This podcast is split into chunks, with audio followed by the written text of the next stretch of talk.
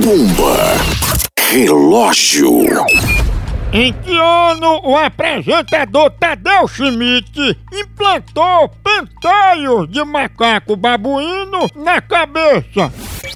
Foi em março de 2012, Moção. Acertou, sua príncipa! Parecia uma peruca a cabeça dele.